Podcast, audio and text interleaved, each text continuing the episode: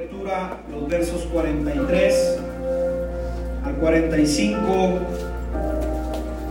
del libro de Josué, donde en este pasaje nos muestra que Dios cumple su palabra, que Dios los llevó por un camino, que Dios les mostró, les estuvo con ellos para conquistar la tierra que Dios les había prometido. Y esas son como las palabras de, de ese cierre, de ese tiempo, de ese momento. Verso 43 al 45, capítulo 21 de Josué. De esta manera dio Jehová a Israel toda la tierra que había jurado dar a sus padres. La poseyeron y habitaron en ella. Fíjense bien esas frases, que interesantes, porque la próxima semana vamos a hablar de, de esas frases. Dios les da la tierra, pero ellos tenían que poseerla y habitar en ella. Y Jehová les dio reposo alrededor conforme a todo lo que había jurado a sus padres. Ninguno de todos sus enemigos pudo hacerles frente, porque Jehová entregó en sus manos a todos sus enemigos. No faltó palabra de todas las buenas promesas que Jehová había hecho a la casa de Israel. Lea conmigo la última frase. Todo se cumplió. Ayúdeme a orar. Padre, le doy gracias porque me permite una vez más compartir su palabra, predicar su palabra. Una buena y fuerte responsabilidad. Ruego, Señor, que pueda ser correctamente, Señor, manifestada por medio de su Espíritu Santo, por medio de su presencia a cada vida. En el nombre de Jesús, toda autoridad en el nombre de Jesús. Tomada en el nombre de Jesús para que pueda penetrar su palabra hasta lo más profundo del corazón, de la mente, de la vida de cada persona. En el nombre de Jesús, Señor, tome cada corazón, cada vida y cada mente que podamos aprender de su palabra en el nombre que es por sobre todo nombre, el nombre de Jesús. Amén. Y amén. Tome su lugar, por favor. Ponga su celular en vibrador o apáguelo, por favor. Usted decidió dejar a su hijo, a su hija aquí, téngalo en total silencio, por favor. Amados, ya estamos en la tercera etapa de esta serie de predicaciones denominada El Camino. Eh, como dije la semana pasada, era casi imposible, de hecho en esta predicación de hoy, eh, me faltan muchas cosas que mencionar, pero no quiero, no me gusta agrandar tanto demasiado las series de predicaciones o quedarme mucho en un punto. Es cuestión personal, pero al final de cuentas traté de tomar lo más importante de esta etapa denominada en la cual estamos, la tercera etapa. Acuérdense, la primera etapa en el camino es esclavitud. Diga conmigo fuerte esclavitud. Esa es la primera etapa, es de donde todos venimos. Y ahí nadie se escapó, todos tomaron sus caminos, dijo el profeta Isaías. Luego de la esclavitud viene la libertad. Si el Hijo os libertare, seréis verdaderamente libres. Diga conmigo fuerte libertad. Esa es la segunda etapa, ya la vimos también en semanas pasadas. Y la semana pasada comenzamos la etapa o el proceso que va de la libertad al desierto. Diga conmigo fuerte desierto. Esta es la tercera etapa, mis amados. Aquí estamos ya en la tercera etapa del proceso donde yo he dicho varias veces, inevitablemente atravesaremos estas etapas. Vuelvo a repetir, inevitablemente vamos a atravesar estas etapas. Señor, yo no quiero entrar al desierto. Señor, yo no quiero pasar un desierto. Inevitablemente viviremos desiertos. Ahora quiero que contemple este principio, por favor, porque los desiertos, como yo lo prediqué una ocasión, no nomás lo viven los cristianos. ¿Sí? O sea, tengamos en cuenta esto, por favor. No solamente el cristiano atraviesa desiertos. No solamente el cristiano vive situaciones imprevistas que están fuera de su control. La neurociencia estudia la mente, el psico, P-S-I-C-O, psico, del hombre, la mente del hombre. Y se dice que nuestra mente, en la neurociencia, existe un mecanismo de defensa que es normal, un mecanismo denominado o en el cual evita o trata de evitar las situaciones difíciles de la vida. Dice la neurociencia, es un mecanismo normal. No, no es algo de otro mundo, es normal en todos los humanos o en la mayoría de ellos. Normal, dice la neurociencia, en casi todos los humanos, el evitar situaciones complicadas en su vida. Por eso yo lo dije la semana pasada, que es como, como un mecanismo normal de defensa del cristiano tratar de evitar los desiertos, tratar de no, no pasar por ellos. Por eso yo pregunté la semana pasada, ¿verdad? Yo dije, ¿a cuántos les encanta o quieren vivir desiertos o oran y le dicen, Señor, sí, méteme a un desierto? Y nadie contestó. ¿Por qué? Porque es, dice la neurociencia, es un, es un detalle que tiene el cerebro normal, que no nos gusta pasar situaciones complicadas. Es por eso que en, un nacimiento, cuando nace alguien, celebramos. Normal, dice la neurociencia, es, es algo normal del hombre. Y cuando alguien muere, lloramos, porque es algo desconocido, no sabemos, perdemos a un ser querido. Y dice la neurociencia, es un mecanismo normal de la mente. Por eso, cristianos o no cristianos, vivimos procesos, situaciones, eventos inesperados que no puedes controlar con una pastilla. Vivimos como personas, cristianos o no cristianos, vivimos desiertos o situaciones en nuestras vidas. Según Salomón dice que hay tiempo de todo. Y aquí dice todo lo que está debajo del sol. Entonces, no nomás los cristianos estamos debajo del sol. Hay gente que no ha conocido a Dios como su Señor y Salvador y van a vivir tiempos de alegría y tiempos de lloro. Tiempos de abundancia y de escasez. Es lo que nos está diciendo Salomón. Dejemos en claro esto, amado. Porque hay veces que el cristiano nos queremos hacer la víctima, ¿verdad? ay, es que a mí no más. No, no, hermano. Por favor, no se equivoque. Toda persona, usted, usted vaya ahorita a un hospital y se dará cuenta que hay personas que tienen meses viviendo una situación muy complicada ahí en el hospital. Vaya a una cárcel y se encontrará un hombre que lo están eh, manifestando injustamente para que esté ahí. Vi las noticias hace eh, un tiempo atrás de un hombre que duró 45, creo, años en la cárcel y, como no hubo las pruebas suficientes presentar contra él, le dijeron, la justicia, entre comillas de justicia, le dijeron, nos equivocamos, perdón, y lo dejaron salir. Hermano, 45 años de su vida en la cárcel, injustamente, porque no había pruebas. Yo digo, ¿qué sucedió todos esos 45 años? Se perdió de, tantas cosas, de tantas situaciones. Y cuando sale, los noticieros lo entrevistan. ¿Qué, qué le dijeron la, la, justicia? Perdón. Nomás le dijeron perdón. Pues les otorgué el perdón. Dijo, pues que me quedaba 45 años ahí en la cárcel. Toda persona vive situaciones difíciles y complicadas. Pero aquí el principio teológico del cual nos vamos a tomar para adentrarnos al tema del desierto, que pasamos procesos, situaciones o eventos no deseados, en la vida del cristiano la pregunta detonante en esta predicación, una de las preguntas detonantes es, ¿de qué nos sirve al cristiano? ¿En qué repercute en la vida del cristiano vivir situaciones como estas, como pasar por un desierto?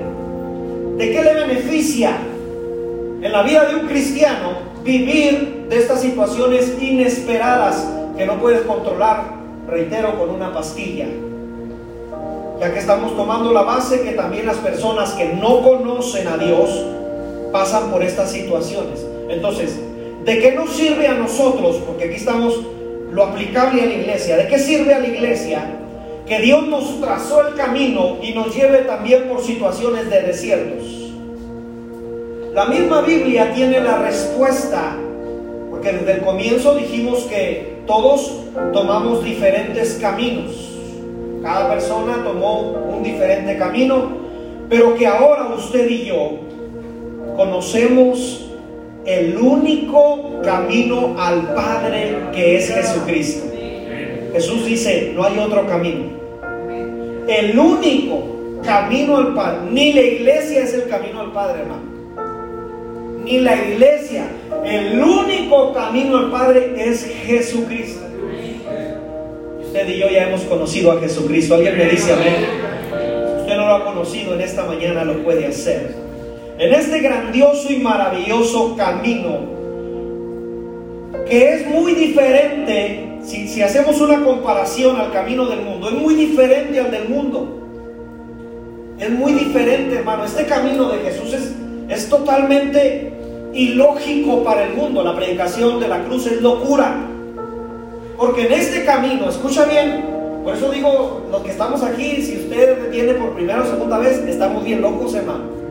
Porque nos metimos a un camino que lleva la ilógica del mundo. En serio. El camino de, este que le estoy hablando, Jesús dice, en este camino, si tú quieres hallar tu vida, la vas a perder. Pero si tú pierdes tu vida, la vas a hallar. Reino al revés, ¿no? En este camino, dice Jesús, el que quiera ser grande entre vosotros, tendrá que ser el siervo de todos. Totalmente diferente al mundo. El mundo busca sus intereses. El mundo dice, si voy a ir por este camino es que me convenga a mí. Y Jesús dice, no, si tú vas a tomar este camino, Mateo 20, 26, niégate a ti mismo. Toma tu cruz, muere todos los días y sígueme. ¿Se fija? ¿Se fija que, que es totalmente diferente a la perspectiva del mundo? En este grandioso camino, voy a usarme a mí de ejemplo, no sirve, a Dios no le sirve mi mente, la mente de Daniel no le sirve para nada, hermano, para nada. En este camino grandioso no le sirve a, a Dios la persona de Daniel, por eso me dice, niégate a ti mismo, porque te estás dando cuenta que tu persona no te lleva algo bueno, no me sirve en ese aspecto. Mateo 16, 24, el que quiera venir en pos de mí, nieguese a sí mismo, tome su cruz sígame. Entonces, en realidad, el viejo hombre, el Daniel viejo, debe de estar allá enterrado, porque no le sirve a Dios ni la mente ni la vida en realidad en un aspecto personal del yo. Estoy hablando del yo. Cosa que he estado reflexionando mucho estas últimas semanas, que la iglesia poco a poco nos hemos metido al respecto en el centrado humanismo. que es el humanismo? La base es el humano. Y tristemente en la iglesia hoy en día, muchas de las veces las personas creemos que la base somos nosotros, la base es Jesucristo. Tenemos que entender eso. Por eso la iglesia cristiana estamos en total desacuerdo en las frases como tú puedes. No, tú no puedes. Todo lo puedes en Cristo que te fortalece. Porque ese tipo de frases, tú puedes, tú eres fuerte, tú eres un princeso de Dios. ¿Verdad? No, hermano, en serio, yo soy débil. Lo necesito a Él. Mi humanidad no le sirve a Dios. Niégate a ti mismo, toma tu cruz. Y en realidad hoy estamos llenos de libros y de frases y hoy la gente quiere ser salva por una frase. Ay, qué bonita frase, centrada en el humanismo. La iglesia no está más centrada en el humanismo, porque si lo estuviéramos centrados en el humanismo, entonces pasarían de modas. Entonces sería emoción solamente. Estamos centrados en la roca inconmovible que se llama Jesucristo. ¿Alguien dice amén a esto? Por eso la iglesia permanece, porque no estamos centrados en el humanismo, estamos centrados en el Hijo de Dios, al cual le pido que le dé un fuerte aplauso en esta mañana.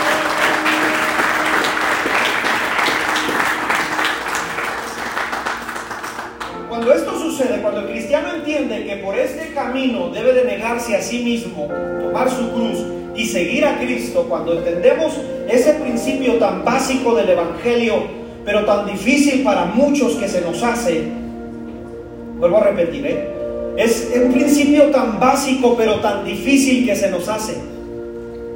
Digo tan difícil porque decimos, es que yo tengo mi carácter, pues a Dios no le sirve tu carácter. Dios quiere cambiar tu carácter y poner la mente de su Hijo Jesucristo en tu mente. Por eso es que batallamos con nuestro yo.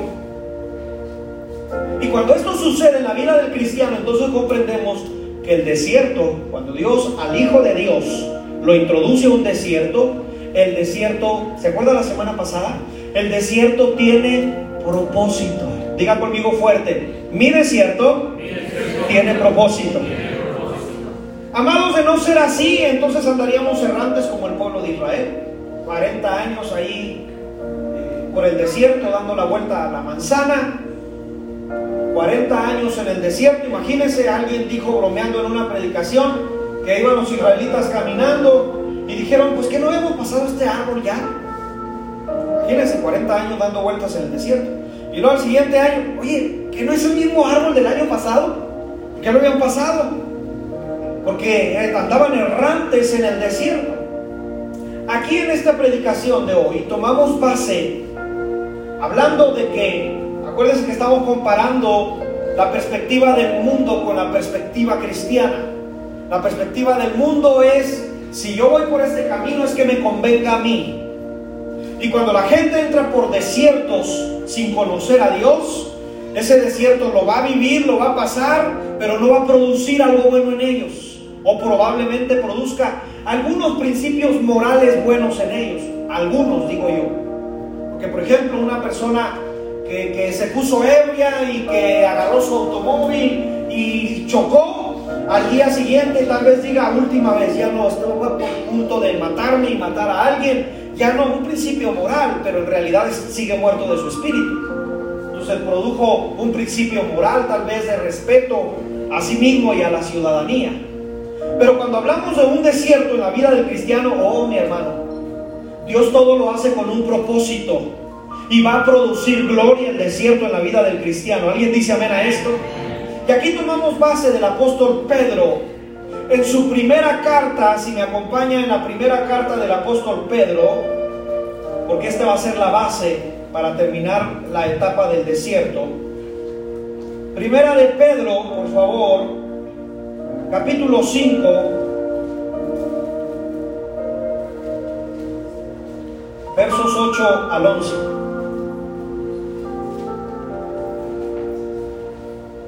Vamos a ver lo que el desierto produce, produce en la vida del Hijo de Dios. Primera de Pedro capítulo 5 versos 8 al 11. Sed sobrios velad, porque vuestro adversario el diablo como león rugiente anda buscando alrededor, perdón, buscando a quien devorar. Verso 9, al cual resistid firmes en la fe. Diga conmigo fuerte, resistid firmes. Dice sabiendo que los mismos padecimientos, escuche bien este verso, sabiendo que los mismos padecimientos se van cumpliendo en vuestros hermanos en Chihuahua. ¿En dónde te dice? Eso le digo, o sea, no nos hagamos la víctima. Ah, acá soy el único, hermano. Todos vivimos situaciones complicadas. No, es que a mí nadie me quiere porque yo. Todos vivimos situaciones difíciles. Se van cumpliendo en todo el mundo. Aquí viene el verso 10. Mas el Dios de toda gracia, que nos llamó a su gloria eterna en Jesucristo, después de que hayáis padecido mucho tiempo, ¿Cuánto tiempo? Un poco de tiempo. El desierto no es para siempre. Un poco de tiempo. El desierto va a producir en ti, el mismo va a, diga conmigo fuerte, perfeccionarme. No lo diga tan aguado, dígalo fuerte. El segundo diga, me va a afirmar. El tercero me va a fortalecer. Y el cuarto me va a establecer. Me va, es decir, el desierto va a producir cuatro principios en mí, según el apóstol Pedro. Los principios es que me va a perfeccionar, aleluya, me va a afirmar, me va a fortalecer y me va a establecer. Y luego termina diciendo el apóstol Pedro, a Él sea la gloria y el imperio, los siglos de los siglos. Amén. En la vida del cristiano, el desierto en el cual Dios nos lleva, cuando vivimos circunstancias inesperadas, situaciones que de pronto se presentan, reitero, así como lo viven muchas personas, pero en, los hijos de Dios, los pensamientos de Dios en la vida del cristiano son más altos, son más allá. Los pensamientos de Dios en nuestra vida van más allá. Es decir, los pensamientos de Dios en la vida del cristiano, cuando es introducido un desierto, el desierto tiene propósito. Y tomando en base a esto, comprenderemos lo que dice el apóstol Pedro. Vamos a tomar base del apóstol Pedro, aquí en su capítulo 5. El primer principio que debes de entender, aparte de los que mencioné la semana pasada, y lo voy a resumir ahorita rápido, el primer principio que hoy, este día, vamos a entender es acerca de que el desierto en la vida del Hijo de Dios no es para siempre. El desierto en la iglesia, en tu vida, en tu familia, en tu persona, en una nación, en un pueblo, etcétera, no es para siempre. Primera de Pedro 5:10, en la parte B, después de que hayáis padecido un poco de tiempo. Diga conmigo fuerte, poco tiempo. Poco tiempo. Debemos comprender, iglesia, que el principio del camino establecido por Dios, que es lo que vimos la semana pasada, el desierto de nuestras vidas tiene propósito. Debemos tomar en cuenta que lejos de que Dios nos aviente al desierto y nos deje ahí en ese lugar, al contrario va a ir con nosotros y esto va a producir gloria en nuestras vidas. Vimos que en el desierto, usted y yo vimos la semana pasada, y aquí entra el resumen rápido de la semana pasada, vimos la semana pasada que el desierto en nuestras vidas, yendo por el desierto, usted y yo somos revestidos de identidad. Diga conmigo fuerte identidad. Amados, no somos del montón, lo dije la semana pasada, no somos un cristiano más viviendo el desierto, no somos una persona más, puesto que el mundo también pasa por desiertos y puesto que todos los hermanos en el mundo pasan por desiertos, no es que seamos uno más del montón, sino que Dios en medio del desierto me dio identidad de hijo. Soy su hijo en el desierto y Él tiene cuidado de sus hijos en el desierto. No soy una oveja más, no soy un número más en el desierto, soy un hijo de Dios en el desierto que Él me lleva de la mano en medio del desierto. ¿Alguien dice amén a esto? Si ese principio lo entiendo, entonces puedo caminar seguro en medio del desierto, sabiendo que el alto y sublime, mi Padre Celestial, va conmigo en medio del desierto. Alguien diga amén, por favor, en esta mañana. Esa identidad en mi vida crea esperanza y esa esperanza no avergüenza. Romanos 5, 3 al 5. Y no solo esto, sino que también nos gloriamos. Diga conmigo fuerte, me glorío. Nos gloriamos en las tribulaciones. Qué locos los hermanos, cómo que se gozan cuando están viviendo situaciones difíciles. Nos gloriamos en las tribulaciones, sabiendo que la tribulación produce, diga conmigo fuerte, produce el desierto va a producir, aleluya, produce paciencia. Y la paciencia prueba. Y la prueba esperanza. Y la esperanza no avergüenza. Porque el amor de Dios ha sido derramado en nuestros corazones por el Espíritu Santo que se nos fue dado. El desierto en la vida del cristiano cuando tiene identidad de hijo le va a producir te va a ser de beneficio, te va a ser de bendición. En otras palabras, no reniegues el desierto, no digas, Señor, ¿hasta cuándo? Confía en medio del desierto, estás seguro que no es para siempre. es solo por un poco de tiempo. En el desierto, ¿te acuerdas la semana pasada? Somos revestidos de autoridad y poder. Di conmigo fuerte autoridad y poder. Somos revestidos de autoridad y somos revestidos de poder. La semana pasada vimos el ejemplo de Éxodo capítulo 17, donde solamente Moisés con levantar sus manos entendió que tenía autoridad y poder de lo alto. Y Josué entendió bajo la manifestación de ese poder. Entendieron que Dios iba con ellos, Dios Padre. Entendió que Dios Hijo estaba con ellos como la roca firme. Y entendió que el Espíritu Santo, a través del poder manifestado y de la unción, estaba con ellos. Amado, hay victoria en medio del desierto. Alguien dice amén a esto. Del fuerte aplauso, por favor, a nuestro Dios.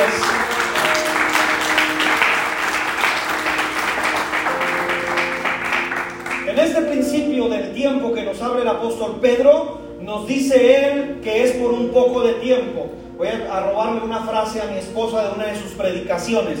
No construyas casa en el desierto porque no es para siempre. No te pongas a construir casa en el desierto. No, pues aquí ya me voy a estar porque ya tengo mucho tiempo en el desierto. No es para siempre. El desierto no es para que te quedes ahí a vivir, no es para que mueras ahí, no es para que te quedes como la generación de Israel se quedó ahí muerta, una generación entera, no es para eso debemos saber que si Dios te ha introducido, me ha introducido en un proceso de desierto, en una etapa de desierto, no es para dejarme ahí o para que muera, ya que el desierto producirá cosas buenas. A los que aman a Dios, todas las cosas nos ayudan para bien. Debemos tomar en cuenta que el pueblo de Israel anduvo errante por 40 años y Jehová fue quien los trajo ahí, errantes en el desierto ¿Por qué, pastor, los trajo errantes en el desierto? Porque rechazaron los principios que acabo de mencionar. Rechazaron el ser o llamarse hijos de Dios. Rechazaron que tenían autoridad y poder. Rechazaron y no le creyeron a Dios que en medio del desierto Dios te puede sostener. Es decir, el mismo Dios que te, que te sostiene en el tiempo de bendición es el mismo Dios que es bendición en el desierto. Es decir, es Dios del desierto también. Pero esto no lo creyeron. Estos, estos, su mente fue como, como que en un momento se bloquearon, como que en un momento veían los milagros, veían salir agua de la roca, veían venir y comían carne y comían pan, y viéndolo, aún no creían. Viéndolo, aún no creían y rechazaban eso. Yo te dije en una de las predicaciones de esta serie que lo peor que podemos hacer es no creerle a Dios. Es lo peor. Sin fe es imposible agradar a Dios. Sin fe es imposible. Dice la escritura que una ocasión Jesús anduvo en uno de los lugares donde la gente no le tenía fe. Y cuando tú lees el Evangelio, dice, y no pudo hacer milagros en ese lugar. Y no pudo hacer milagros en el... ¿Cómo si lo puede todo? Porque la gente no tenía fe. Porque sin fe es imposible. No se puede. Porque aquí, cuando entras a este camino, es creerle a Dios y creer en Dios creer y tener la certeza que lo que Él habló, Él lo va a cumplir. Lo que Él dijo, Él lo hará. Alguien dice amén a esto. No me quiero detener mucho en este punto, en este principio de que el desierto no es para siempre, pero tengo que explicarte rápidamente esto. El tiempo, amado, es un factor sumamente importante para ti y para mí. El tiempo es sumamente importante para ti y para mí. Bien importante. Si tú, si tú y yo vivimos bajo un horario, bajo un tiempo. Este servicio yo lo tengo que terminar a cierta hora, porque viene otro grupo de hermanos a venir a otro servicio. Hay un tiempo establecido. Tú no llegas a tu trabajo y le dices, no, es que yo no le hago caso al tiempo, te corren. Hay un tiempo. Hay un tiempo que va pasando en tu cuerpo, en tu vida, y como lo he mencionado muchas veces, lo que no te dolía antes te empieza a doler ahora. El que parecía gato montés ahora, ah, perdón, antes, ahora parece un becerro. ¿Verdad? Antes las bardas te las subías, ahora tumbas las bardas para subirte. ¿Verdad? Pues el tiempo no pasa, hermano. ¿Verdad? Antes no échenme de todo, yo, yo, yo me hacía muy fuerte para el chile. Échenme chile y échenme más. Ahora ya no debo comer tanto chile, dijo el doctor. Ya párale a su rollo. Pero doctor, yo el chile, uno somos. siempre, ella siempre, siempre, todas mis comidas con bastante picante, hasta que entendí que mi garganta se estaba cerrando. Y me dijeron, peligro. Se prendió un foco rojo. Ya no es lo mismo, ya no tienes 16, 17 años, cuando los chiles, esto, ya no es lo mismo, el tiempo no pasa en vano. Y el tiempo para nosotros es un factor muy importante. Por lo tanto, cuando, cuando integramos este factor a cuando pasamos el desierto, en el desierto existen dos tiempos. Diga conmigo fuerte dos tiempos. Existe el tiempo cronos y el tiempo kairos. El tiempo cronos en el desierto es, Señor, ya llevo un año en este desierto. Es lo que me dice mi cronos. Mi calendario dice, ya tengo un buen tiempo pasando este desierto. Señor, he visto que tú has obrado en aquel y en este, pero yo tengo un año, tengo dos años. El pueblo de Israel duró 40 años. Ese es el tiempo cronos. Si tú le das y te enfocas en el tiempo cronos, durante el desierto, hermano, te vas a frustrar. Te vas a enojar. Vas a renegar. Vas a decir, Señor, ¿hasta cuándo? ¿Por qué? Porque estás enfocado en el tiempo cronos, en tu calendario.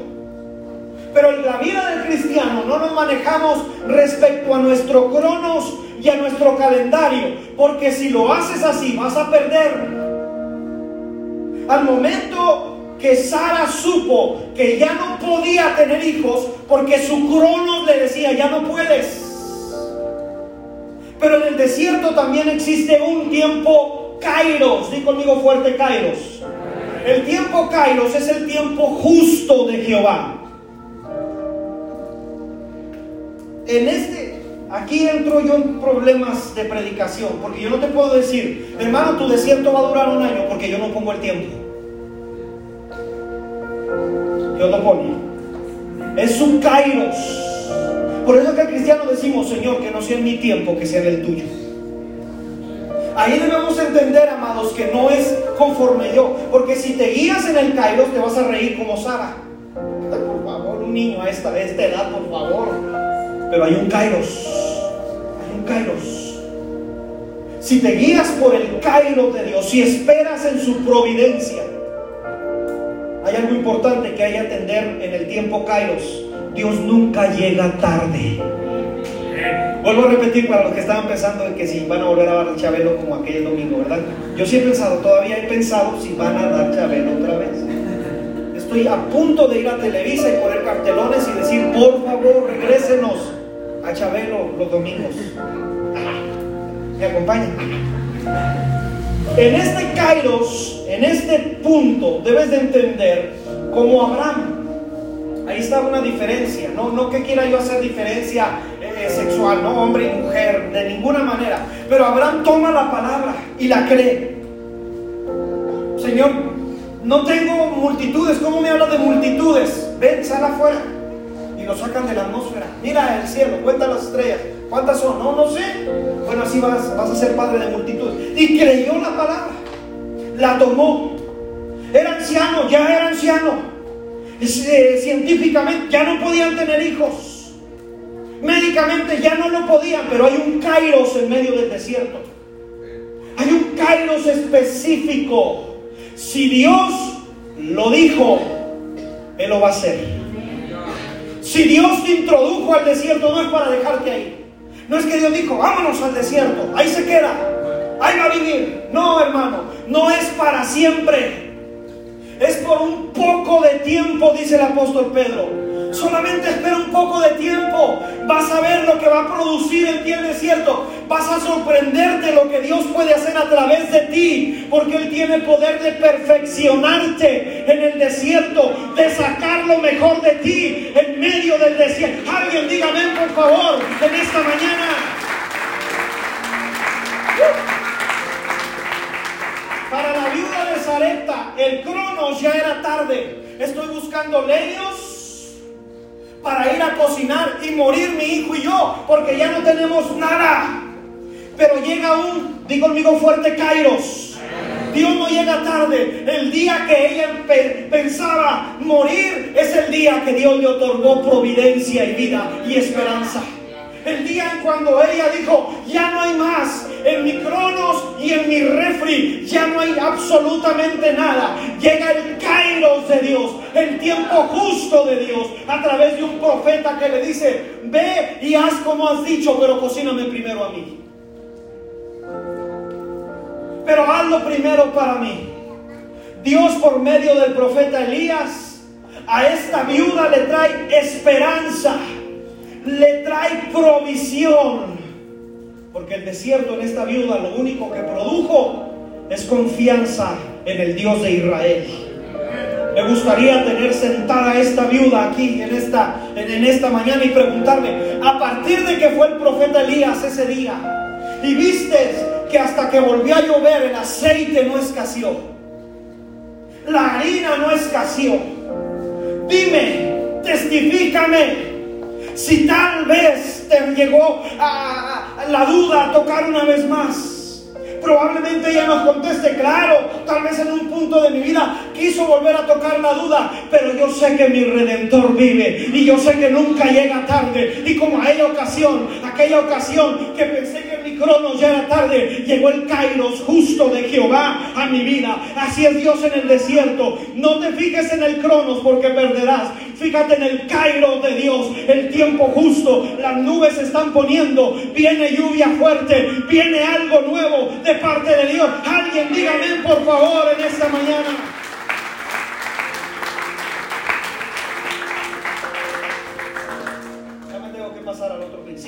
No aquí me quedo toda la predicación. Segundo principio de este día, porque la semana pasada vimos tres principios en el desierto. Segundo principio que leímos del apóstol Pedro, el capítulo 5, versos 8 al 11. El desierto lo que va a producir a nosotros es somos perfeccionados.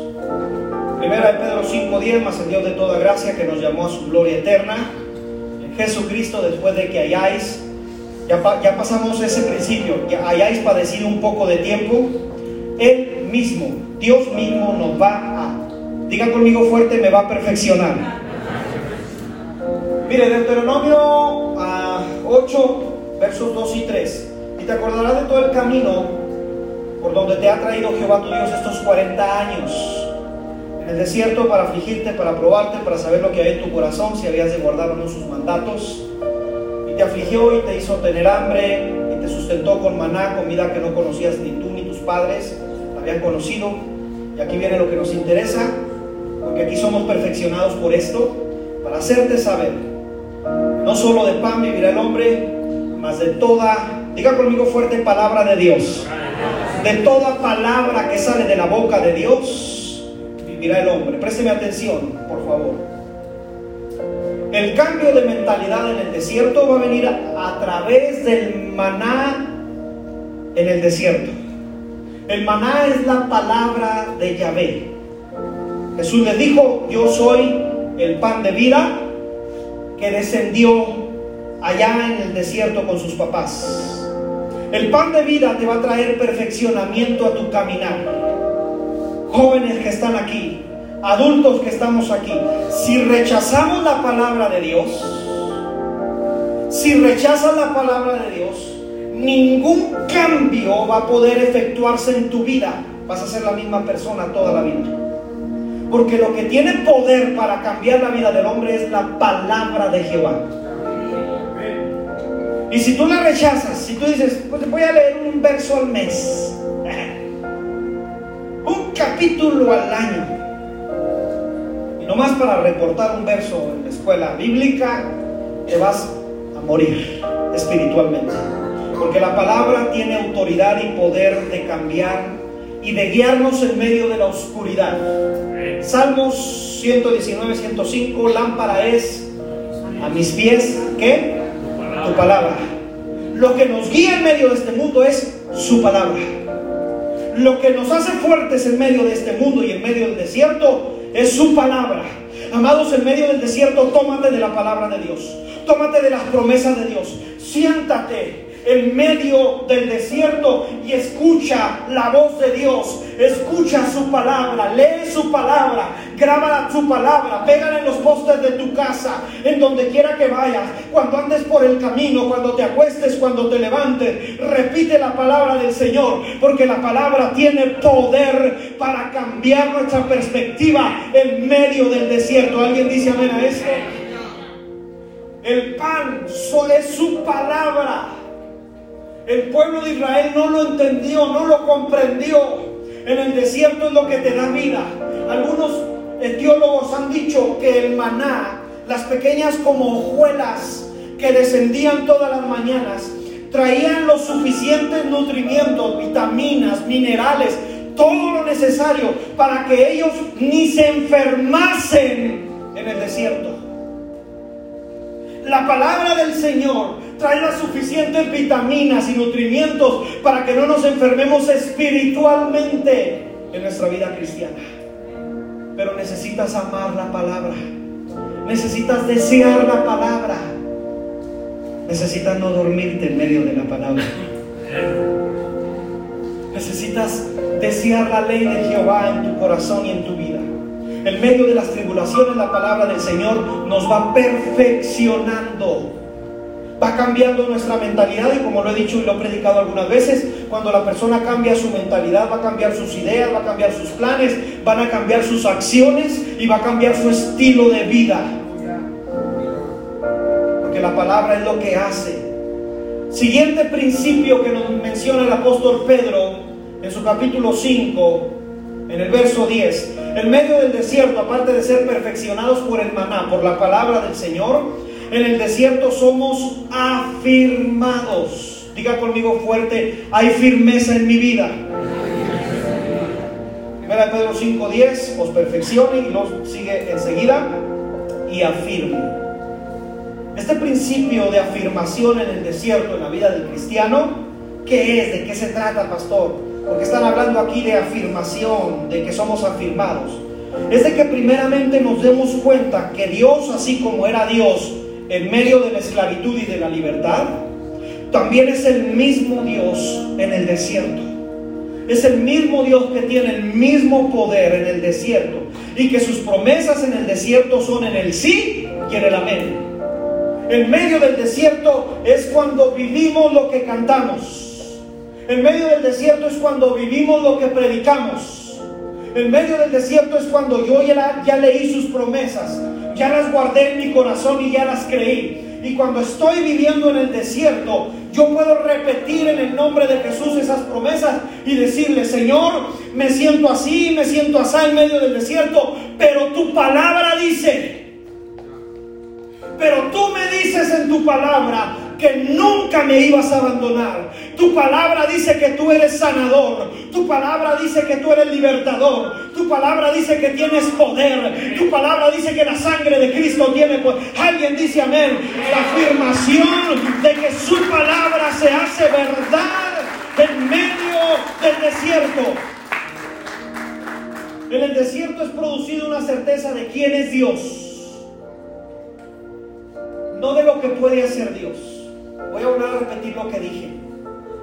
En el desierto la afirmación es de quién es Dios y no lo que puede hacer. ¿Por qué hablo de esto? Porque en la iglesia muchas veces estamos más interesados en el hacer de Dios que en el ser de Dios. Hay, un canto que canta Miel San Marcos con Marcos Brunet y en medio del canto, Marcos Brunet menciona la siguiente frase. Amamos más tus ojos que tus manos. Y yo me quedé pensando en la frase porque hasta uno debe pensar lo que está escuchando. Caray, ¿cómo amamos más tus ojos que tus manos? Y cuando ya sigue el canto un poquito más, él se refiere al ser de Dios y no al hacer. Porque muchos andan solamente por el pan y el vino y por los pescados. Señor, dame, dame, dame. Pero no se interesan en quién es Dios, en su esencia. Eso se llama adoración. es amar a Dios, no por lo que te da, sino por quién es Él, porque es Dios. Hay gente que en las iglesias, en esta no, en otra que anduve por allá en Cuchillo Parado. Allá en otras iglesias hay personas que asisten a la iglesia porque Dios les hizo un milagro. Y yo pregunto, ¿y si no te hace otro? ¿Te vas a ir? Si no te libra del fuego, ¿lo vas a seguir adorando? Porque hay gente que nomás lo adoro si me das. ¿Y si no te da? Sí, ¿verdad?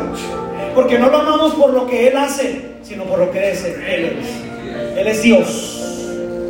Entonces, la afirmación en el desierto es para que te des cuenta quién es Él.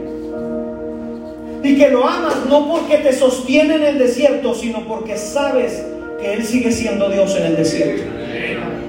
Por eso, eh, como lo dije una vez, ¿verdad? Marcos Vida escribió todo un álbum donde dice sigue siendo Dios. A pesar de, mi, de mis facultades, de mis cosas que me pasan, porque el hombre creo que se quebró las piernas, y luego le, operaron su garganta por lo que él vive, ¿no? Y él dijo, en medio de mis circunstancias, tú sigues siendo Dios. No se trata de mis circunstancias si eres o no Dios, tú sigues siendo Dios.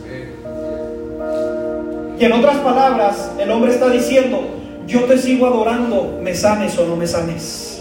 Yo te sigo adorando, Señor, en medio de cualquier circunstancia. Alguien quiere adorar a Dios en medio de cualquier circunstancia. Alguien le dice, Señor, yo te amo a ti. Yo te quiero a ti, mi amado Dios. Yo te necesito a ti. Qué bueno que me das todo. Qué bueno que me bendices. Pero lo más importante es tu presencia en mi vida. Esa es la afirmación de la cual habla el apóstol Pedro. Es afirmado ese principio del ser de Dios en lugar del hacer. En el desierto su palabra es afirmada. Y en el desierto el Hijo de Dios, sus pasos son afirmados. Salmos 37, versos 23 al 26. Por Jehová son ordenados los pasos del hombre. Y él aprueba su camino. Cuando el hombre cayere, escucha bien lo que dice el salmista. Cuando yo cayere o el hombre cayere, no quedará postrado porque Jehová lo sostiene de su mano. Joven fui y he envejecido y no he visto un justo desamparado ni su descendencia que mendigue pan. En todo tiempo tiene misericordia y presta y su descendencia es para bendición. La afirmación de Dios es para que te des cuenta que Él afirma tus pasos en medio del desierto y te des cuenta que jamás veremos al justo desamparado porque cuando éste cae Jehová lo levanta. Siete veces caerá el justo y de todas ellas lo va a librar Jehová. Alguien dice amén en esta mañana. Alguien apláudale al Dios del medio de los desiertos. Aleluya.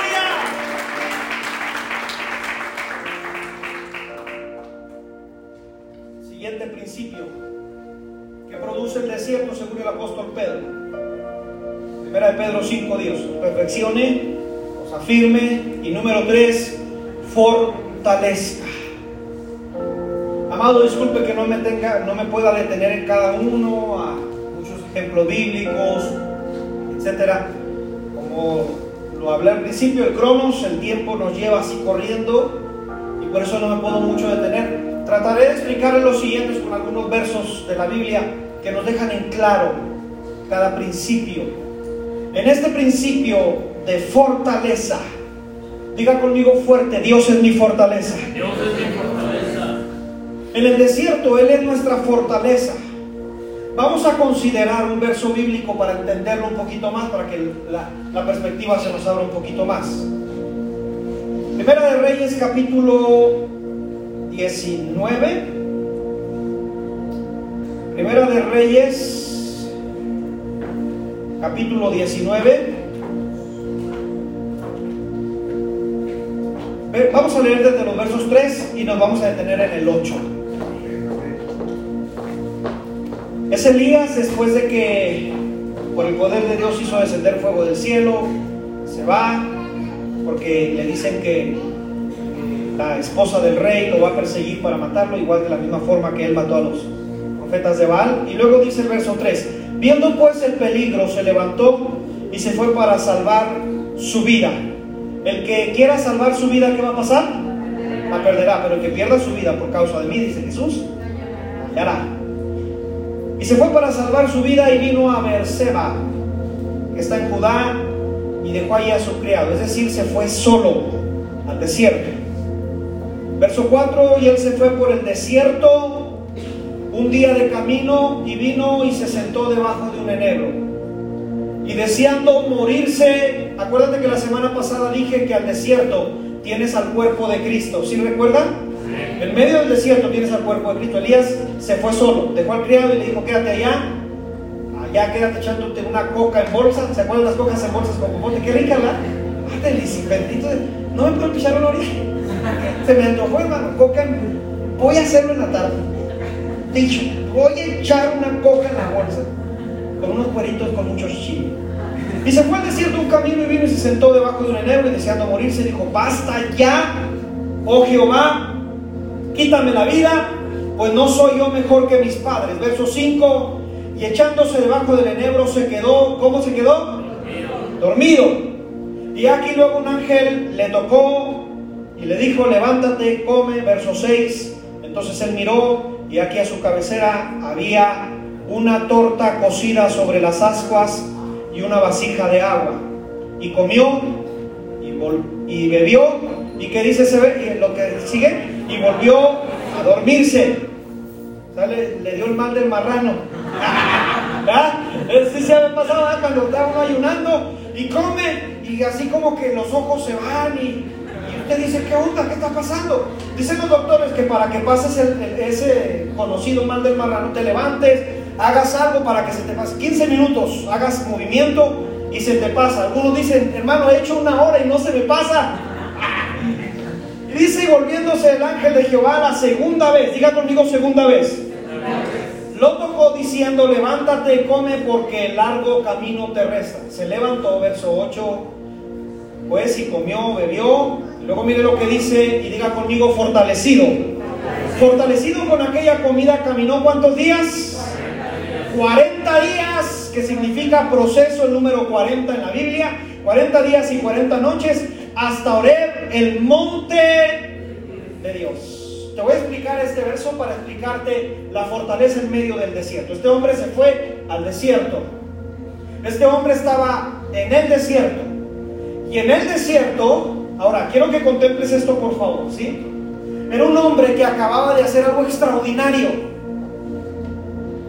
Era un hombre que ya era conocido por todo Israel y por todos los profetas de Baal y por toda la gente de ahí de ese lugar.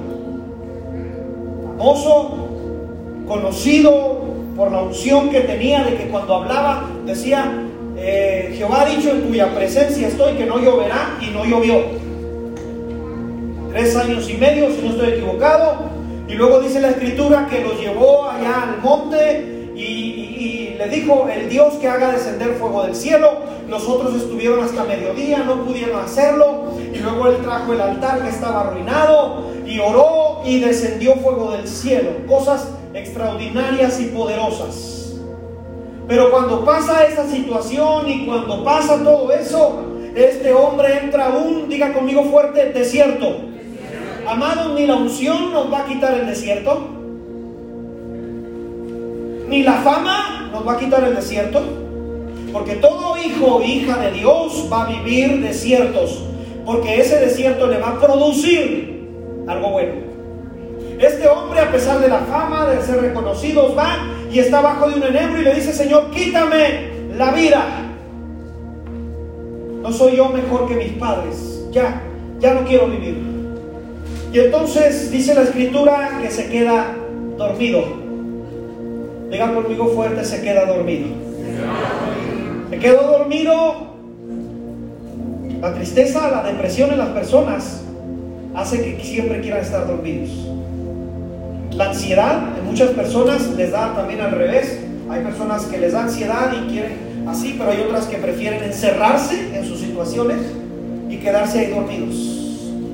Este hombre estaba ahí dormido. Algunos teólogos dicen que es probable que era como un indicio de depresión. No lo sabemos, no podemos asegurarlo, pero es probable que este hombre estaba viviendo situaciones personales complicadas, como toda persona debajo del sol. Vivimos situaciones complicadas. Estamos hablando de Elías, estamos hablando del líder de los profetas. Estamos hablando del mismo hombre que en el monte de la transfiguración, ¿sí se acuerdan? Estamos hablando de ese hombre, apareció Moisés y Elías. Aleluya. La profecía y la ley. Algo poderoso estaba sucediendo. Pero en medio de esto, de esta realidad de este hombre, estaba pasando un desierto y en ese desierto deseaba morirse. Hay gente aquí, aleluya, que ha estado pasando y viviendo desiertos y le dice, Señor, ya no quiero vivir. Pero si Dios te tiene con vida hasta aquí, es que tiene propósito para tu vida. Esa enfermedad no es para muerte, escucha bien lo que te estoy diciendo. Esa enfermedad no es para muerte, es para que el nombre del Señor sea glorificado sobre tu vida. No es para matarte, no es para dejarte ahí. No es para que Dios diga, pues ya lo metí al desierto y que ahí se quede solo. No, mi amado. Y en medio de nuestro adormecimiento, ahí cuando está dormido Elías, llega el ángel de Jehová. Aleluya. Y le dice, ahí hay comida. Come y bebe. Y cuando este hombre se levanta, ve una torta cocida. ¿A cuánto les gustan las tortas? Díganme amén. Los que no dijeron amén, ni una pisada le vamos a dar. Vuelvo a preguntar, ¿a cuánto les gustan las tortas? Gracias. Vi una torta cocida, pan, diga conmigo pan. Ese es el maná, hermano. Ese es el maná. Déjame te digo la explicación de este verso. El pan significa pan de vida. Y luego le dicen, y ahí hay agua agua de vida en medio del desierto.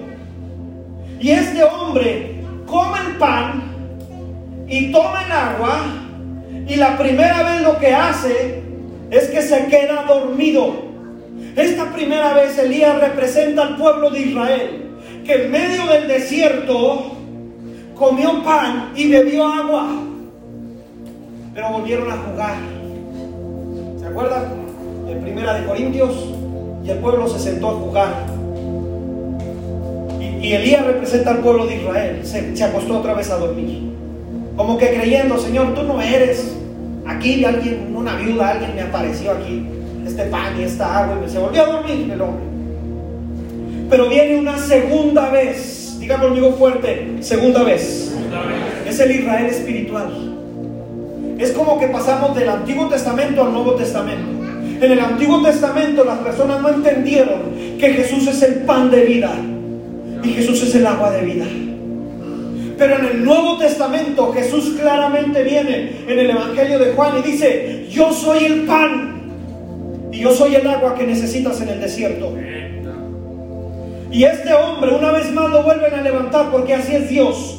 Dios tiene misericordia y nos da una nueva oportunidad, un nuevo pacto en Jesucristo, un nuevo comienzo en Cristo Jesús. ¿Te acuerdas que al principio te dije que esta serie todo se iba a tratar de la persona de Jesucristo? Todo va y cae a la persona de Jesucristo. Y entonces le dicen una segunda vez, levántate y come y escucha bien, porque de este desierto vas a salir. No es para siempre, Elías come y bebe que largo camino, digo, digo fuerte camino. El camino no es para que te quedes ahí abajo de un enebro, iglesia.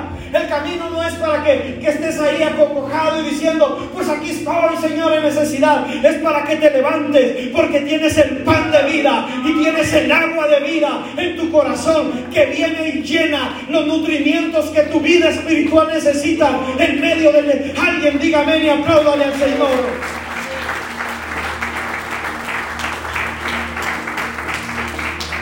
Y la segunda vez este hombre se levanta.